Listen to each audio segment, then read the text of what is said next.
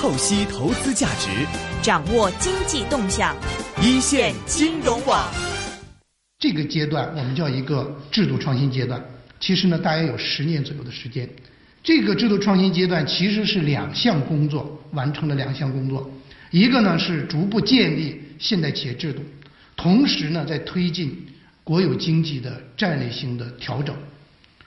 或者叫国有企业战略性改组。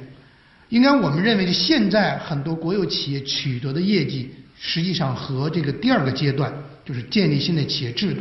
和推进国有经济战略调整直接相关。它促进了国有企业呢适应市场竞争，而且关键解决了一个重要的问题，就是以前呢我们国有企业数量非常庞大，啊从街边的小饭馆一直到上天的航天飞机，全都是国有企业。这样呢。这么量大面广的国有企业，其实呢，我们有限的国有资本呢是难以支撑的。通过战略性调整，把这些问题呢逐渐的来解决。到了十六大以后，尤其是在二零零三年以后，国资委成立，这标志着我们到了一个新阶段，叫做我这么这概括呢，叫做国资发展阶段。其实就是说，以国资委为主体来推动整个国有企业改革与发展。这个一个关键的问题呢，这个阶段解决了以前我们经常说叫三龙治水、六龙治水、九龙治水，就是说很多不同的部门来管国有企业，它隶属于不同的部委，解决了那么一个问题。解了这个问题之后呢，集中由国有国资委来管理，它来实现努力实现国有资产的保值增值的目标。所以这是一个最关键的问题，就是解决了这么一个管理体制的一个大的问题。应该说，如果我们整体来捋一下三十年国有经济改革与发展，如果站在现在的角度来看，总体上说，它已经达到了就是国有企业改革最初设定的一个目标。因为当时我们最初的目标，最初之所以推进国有企业改革，一个基本的想法是说，国有企业活力不足，国有企业比较亏亏损很严重，就当时是这么一个想法。其实到了二零零三年之后这几年，国有企业整个的盈利状况、发展状况都很好。大家有印象的话，可能包括呃在上世纪末的时候，经常有国有企业三年脱困，哎，这些作为我们国家提出的一些任务，其实现在看来呢，基本上都解决了这些目标。但如果概括了下，可以归为四个方面的四个方面的目标，就是说经济布局逐渐优化了，国政企关系也在优化，经济机制也在优化，经济效也在优化。当然我只是说优化，并不意味着这些问题呢都解决了，而只是说往好的方向在发展。如果我们再具体把它再概括一下，无非是改革和发展两个大方面的目标。那你看改革方面。改革方面，刚才说了，通过国有经济战略性调整和逐步建立现代企业制度，应该说我们实现了一个目标。什么目标呢？就是说，计划经济体制下，当时是以国有经济为主体的单一微观经济结构，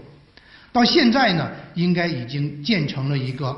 社会主义市场经济所要求的多种所有制共同发展的混合经济结构，基本上确立了。其实当时呢，就是在上世纪，呃。八十年代，尤其七八年、八零年前后，当时我们的国有经济呢，基本上是一统天下的，就是所谓的单一微观经济主体，都是国有经济。而且呢，当时甚至呢，呃，有一个故事，日本有一个著名的经济学家小宫龙太郎来到中国考察一下，发现他下了一个结论，什么呢？就是在中国几乎不存在企业，因为什么？因为当时我们都是国有企业，而这些国有企业都是政府的附属。关于企业生产什么、如何生产、为谁生产，这个经济学的一些基本问题，基本上都是政府决定的，企业没有自主权。所以当时是那么一个呃单一的微观经济结构。真正秩序到二零一一年，其实呢，各类所有制经济在工业总产值中占的比重都已经慢慢的都均匀了，而不像当初的啊国有经济是单一的微观经济结构。其实二零一一年的时候呢，国有及国有控股企业。在就是工业的国有企及控股企业，它的比重呢也就占到将近三分之一的样子。同时呢，在改革方面，如果看它的微观结构，包括公司的股份制改革也在逐步的深入。哎，全国百分之九十以上的国有企业，要按数量来看，完成了公司股份制改革。哎，公司的治理结构也逐步的规范了。像股东会、董事会、经理层、监事会这些机构也都逐渐建立，而且呢，各个地方呢也开始搞这方面的试点，包括央企五十家央企也进行了哎规范董事会的试点。另外呢，劳动人事分配，我们这个一般说企业内部管理的这些制度，也开始逐步的向市场化方向去发展。这是改革方面，在发展方面，应该说国有经济经过这么多年发展，其实呢取得了很大的成就，在保持我们国家经济稳定增长、推进快速的工业化进程、提高国际经济的竞争力方面，已经发挥了重要的作用。这里呢有一个表，也是想说明从七八年的它的数量啊，它的产值啊，它的固定资产，它的固定资产的原值，包括它的劳动生产率和利润、销售收入的一个现状，以及到二零一一年的现状，可以看到总体的发展趋势是这样的：企业的数量在不断的减少，但是呢，我们的资产总额在不断的增加，包括利润总额也不断的增加，而且一般衡量所谓的。效率方面的全员劳动生产率也在不断的提高，所以说从发展这个视角也是取得了一些重大的进展。尤其我们谈到中央企业，中央企业它的总资产呢，也是这些年发展的非常快啊，从零二年的七点一三万亿，已经增加到啊四十八点六万亿，就一三年一四年，啊，中央企业百分之八十由于战略性调整集中在军工、能源、交通。重大装备制造和重要矿产资源开发这些方面，而且呢，科技进步也取得了呃很大的进展。其实可以看一看，就是基本上我们重大的一些技术创新，哎，基本上都集中在哎我们中央这些企业，包括呢中央企业所具有的科研实力也非常强大，包括这里所说的载人航天呢、绕月探测、什么深海钻井平台等等这些。先进的、具有国际水平的科研成果，也都来自于我们一些中央企业。再加上这些年，中央企业也开始不断的去走向国际，啊，所谓的走出去的步伐也不断的加快。除了我们中央企业以外，还有一个就是我们地方国企。其实这里的地方国企和中央国企呢，是我们两大块。因为呢，地方国企的总量，应该来说，还是比地方。呃，地方国企的总量要比中央国企的总量，从它的资产来看还是多的。哎，地方国企的总量呢，用按二零一三年的这个财务决算来看，大概应该有五十五点五万亿，而中央当时呢只有四十八点六万亿，就中央企业，所以说它是高于中央企业的。当然，我们中央企业都是在一些关键的、重大的战略性的行业里。当然，谈到地方国企呢，情况也就千差万别，各省。各地区的国资国企规模差异是非常大的。呃，按二零一二年资产排在前十面的前十位的，分别是江苏、上海、广东、北京、重庆、浙江、天津、山东等。呃，这些年上海的国有经济发展的是比较快的。哎，有的说它的总量呢是属于最大的一个省级区域。报道这是都是公开的一些报道，说地上海的地方国有及国有控股。总额就企业的总额是十二万亿，哎，企业的数量一点一万亿，它已经占到了全国企业总额总量的十分之一，营业收入占全国的八分之一，利润也占全国的五分之一。刚才说的地方的，那地方企业的占比。AM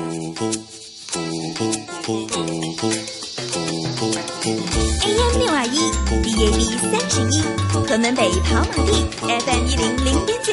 天水围将军澳，FM 一零三点三，香港电台普通话台，香港电台普通话台，播出生活精彩，生活精彩。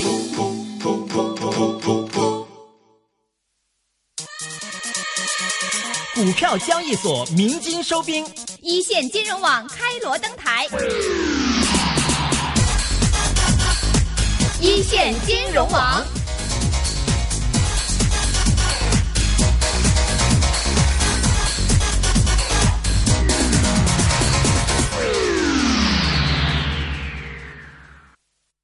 各地方的企业的情况和央企呢，其实差别很大。啊，我们做过一些比较，一方面它的定位和央企的定位不一样。现在看来，地方的国企国资呢，它定位主要是三个方面：一个是公共民生服务，就相当于我们将说的城市方面的一些民生服务；还有一些城市发展的基础功能；另外呢属于地方的支柱产业，就经济支柱产业，因为它有一些历史渊源，说这个地方生产什么产品，包括一些像我们说认为不属于，要按中央这个视角不属于战略性的产业，但它由于地方的一些原因，哎，哪些地方特色的食品呐、等等都有可能，包括像我们说的白酒啊等等，它都是地方经济支柱产业，基本是这么三个领域。如果比较一下中央企业和地方企业它们之间的区别，应该我们觉得主要有三个方面。第一个方面就是相对于中央企业来说，地方国资总体的回报不如中央企业。因为什么呢？因为刚才谈到了，虽然地方企业总体的资产总额高于中央企业，但是呢，从它的利润来看，它比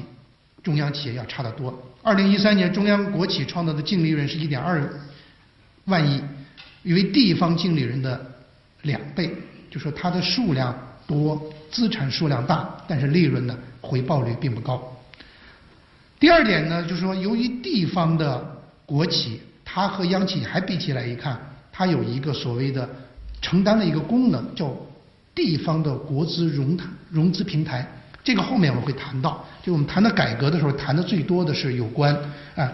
国有资产经营公司啊国有资本经营公司关于这方面，哎这方面呢可以看到大部分地方国企呢都是承担了这方面的功啊这方面功能，甚至呢有的人形象的说，它可能是属于地方政府的一个钱袋子，哎它是做一个国资的融资平台，因为没有这个平台呢，好多地方政府搞基建、搞公共设施建设。啊，包括城市基础设施的发展，它是没有相应的一些机制的。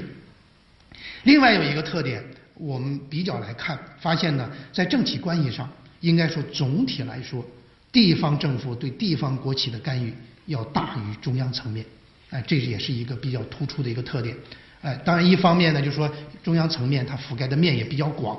另一方面呢，地方国企呢。它由于呢是它是它的钱袋子，是地方政府的钱袋子，它从它的财政啊，从它的规划各个方面，可能对地方政、地方国企呢，地方政府对地方国企呢，它会有更多的干预，这是三方面特点。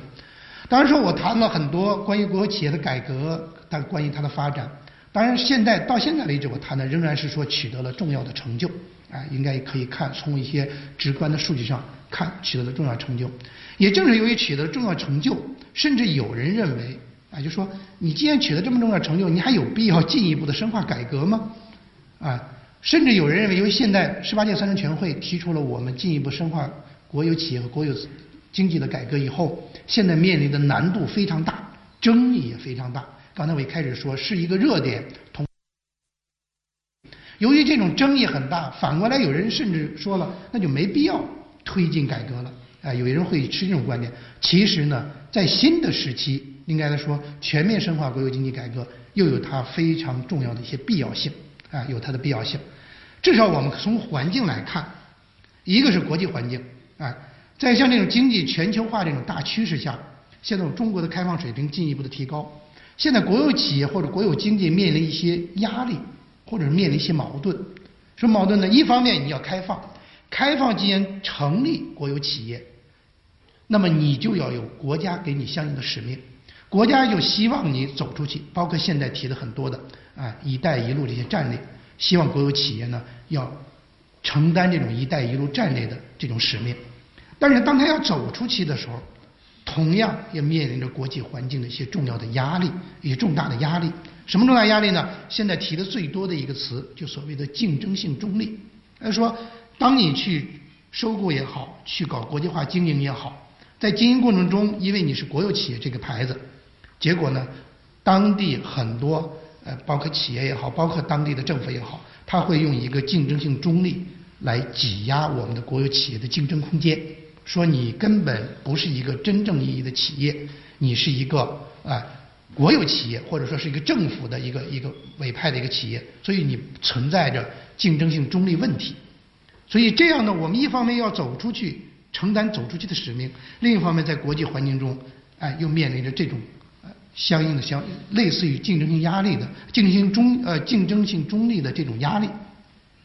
那么，我们怎么来适应这个新的环境？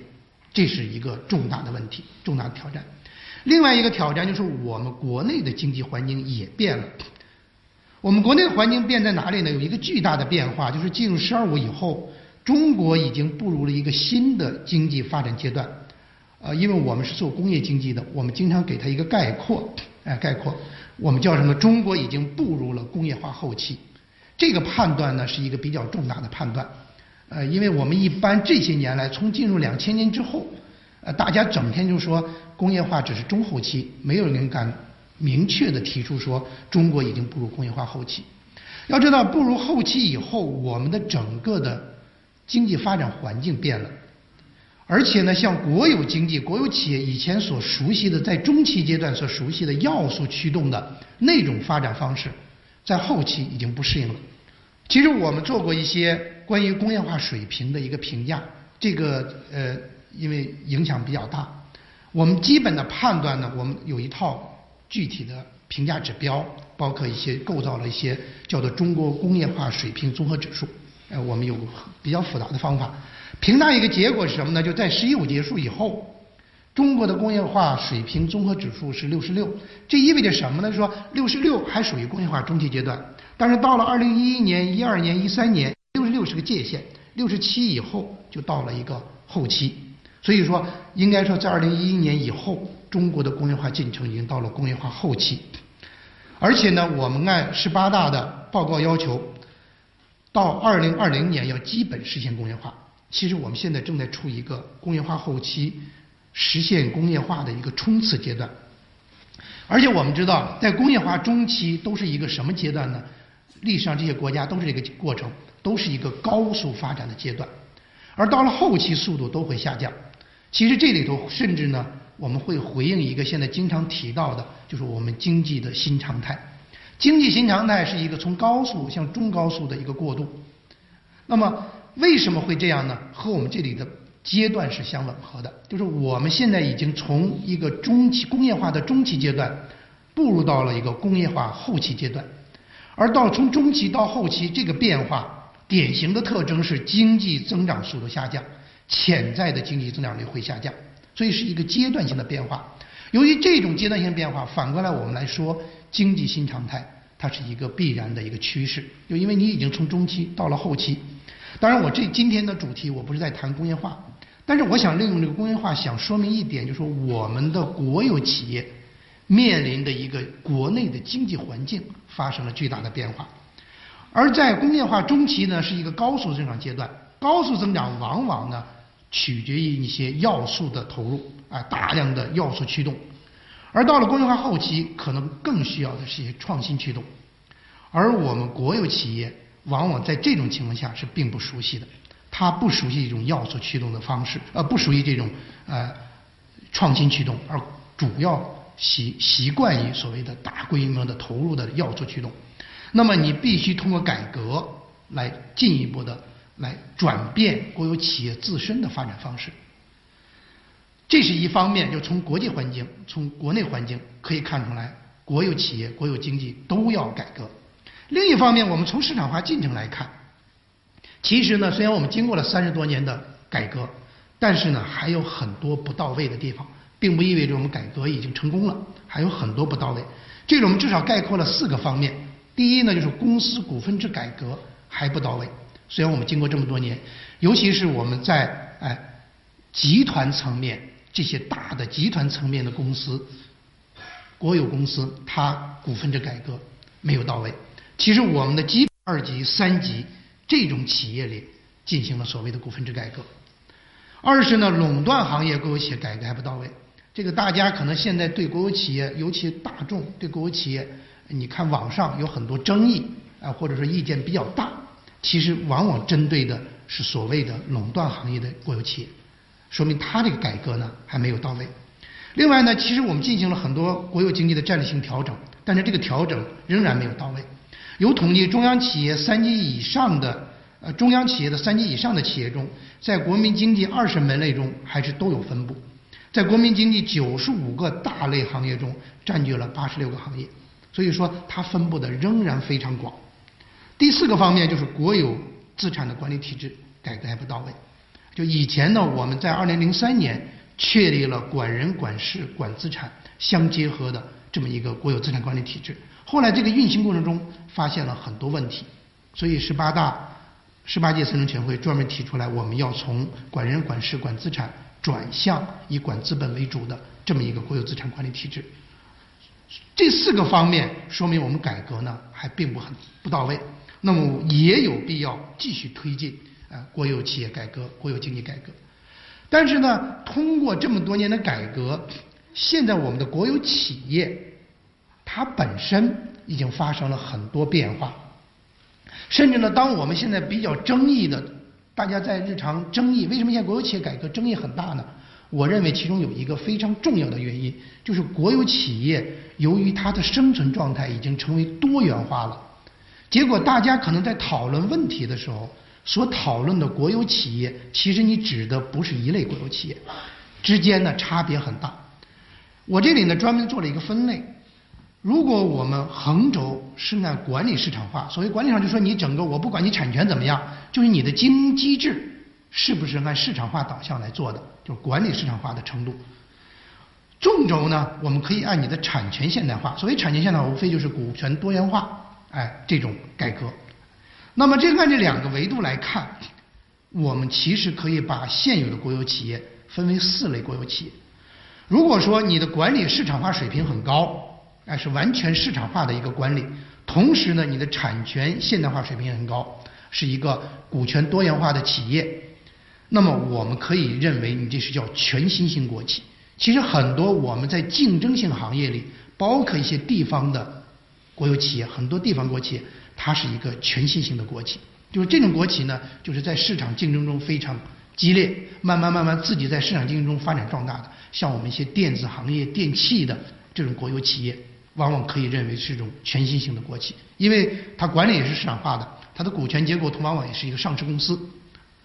那么还有两类叫半新型国企，当然这两类都叫半新型，但是它的半新型的情况不一样。一类呢是什么？产权现代化程度比较高，所以产权现代化程度它本身已经是一个上市公司，就股权肯定是多元化，有很多哎公众股。但是呢，这类企业本身的管理市场化水平并不高，像我们所说的，呃，我们认为像中石油啊、中石化呀。这种本身是上市公司，但是它的市场化运作并不是一个真正完全按市场化去运作的。这一类呢，我们可以给它界定为这一类半新型国企。这类半新型国企很多由于它行业的特点是说它有一定的自然垄断性，所以呢，他说我这个市场竞争程度不充分，我管理的市场化水平不高。还有一类企业也是半新型，可能第二我们算第二类的半新型。是什么呢？就是说它的产权现代化水平并不高，就是股权并不是一定是多元化的，但是呢，它有可能管理市场化水平高。但这类企业相对比较少，但现实中也是存在的。是什么呢？是由于企业某几个管理人，就说企业家，他具有一个市场的一种效应，他为了短期内把企业做得很好，哎，他有一个把自己企业治理的很好，管理的很好，按照市场化水平来运作的。这也是有这种半新型国企，当然还有一类叫改革滞后型国企。所谓改革滞后型，说无论产权也不是多元的，然后呢管理也不是市场化的，哎，和它的行业特性也有关，就是它没办法推进股权多元化程度。像我们一般说的像邮政啊这种企业，你很难说它股权是多元化的，也很难说它的管理是市场化水平高，哎，所以这其实现实中，如果按改革的进展。和按它的市场化管理水平进展来看一看，其实已经存在的四类国企。所以，当你指责国企也好，当你争议国企也好，当你讨论国企下一步改革的时候，你要搞清楚你指的是哪类国企。啊，像这种全新型的竞完全竞争这种行业的国企，啊，它由于已经是一个股权多元化的这种企业，那么你不能对它有其他的各种方面的呃一些其他不不当的一些指责。当然，同样呢，还有一些像半新型的，由于出于相应的行业的原因，可能有些垄断的行为，甚至呢是属于政府的指定的一些垄断行为，可能会引起很多公众的一些反应。哎，这种情况是存在的。所以大家谈国有企业，一定要谈你是什么样的国有企业，就是说理解国有企业多元化的生存状态。股票交易所鸣金收兵，一线金融网开锣登台，一线金融网。